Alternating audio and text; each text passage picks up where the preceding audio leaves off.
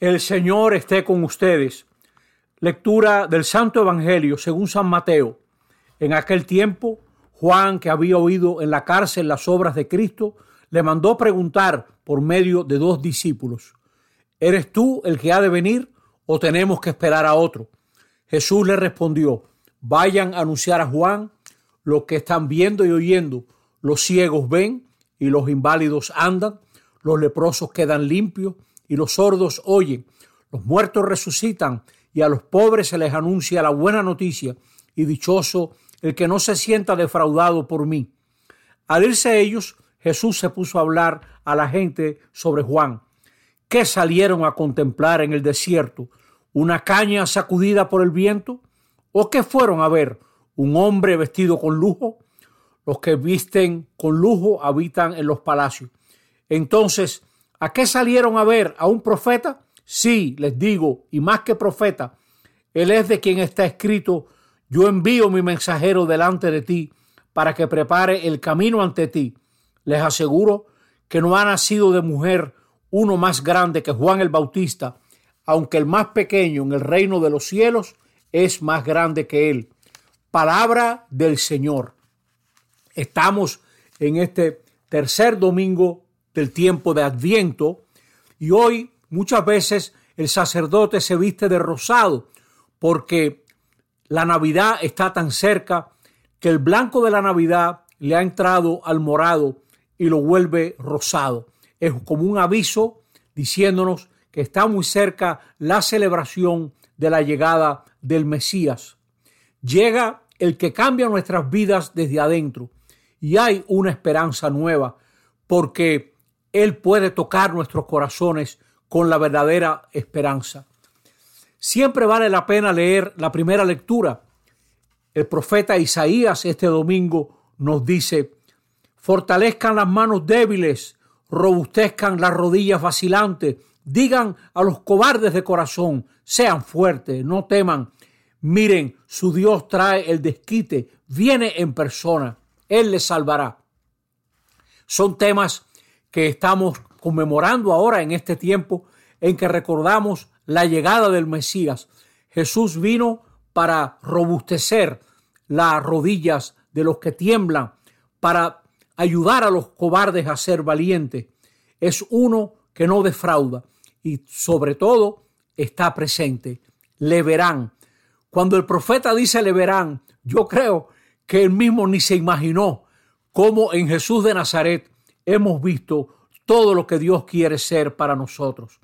Y fíjense los destinatarios de la acción del profeta, de la que habla el profeta sobre el Mesías, que se repite de nuevo en el Evangelio, Jesús que va a favorecer a los ciegos, a los sordos, los cojos, los exiliados, los afligidos, los hambrientos, los presos, los agobiados, los forasteros, la viuda, el huérfano. Diría el Papa Francisco, la gente descartada. Hay una gran esperanza en este tiempo en que se acerca la Navidad, porque cualquiera puede reconocerse en esa salvación que trae el Mesías. Muchas veces entre nosotros presentan a los líderes con la mirada perdida en el horizonte, como si el futuro dependiera de ellos. En realidad, el futuro depende del Mesías, de ese Jesús en quien nosotros creemos. ¿Cuántas veces hemos visto líderes como Herodes Antipas, que fue una caña agitada por el viento? Hay una moneda famosa donde aparece una como una palma que está doblada por el viento. Y los judíos se reían porque era una moneda de Herodes Antipas y decían que Herodes Antipas se doblaba cuando los romanos mandaban cuando eran fuertes, cuando imponían su voluntad, Herodes Antipa se plegaba y se doblaba hacia los romanos. Pero cuando le hacía falta el favor de los judíos, se doblaba hacia los judíos.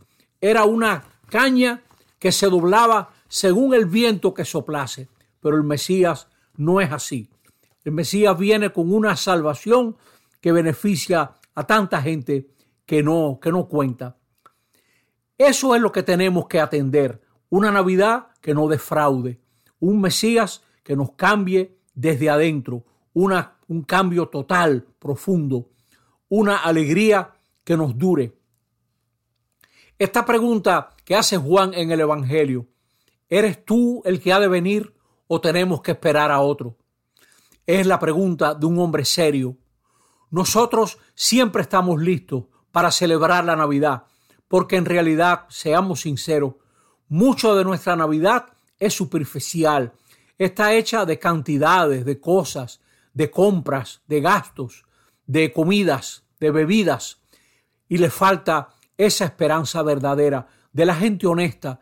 Nos metemos en esto, eres tú de verdad el que ha de venir, vale la pena celebrar.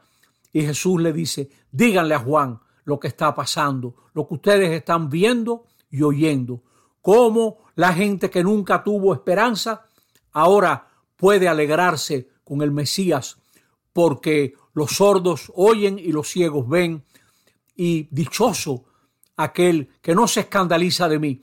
Dichoso aquel a quien el Mesías Jesús no lo defrauda. Quiere decir que su esperanza está a tono con lo que Jesús trajo. ¿Es así nuestra Navidad? Nosotros tenemos que preguntarle a Jesús también, ¿eres tú el que ha de venir o tenemos que esperar a otro? O también preguntarnos, ¿estamos esperando al verdadero Mesías o estamos esperando a otro que nos va a defraudar? porque no va a traer de verdad una salvación que nazca desde adentro.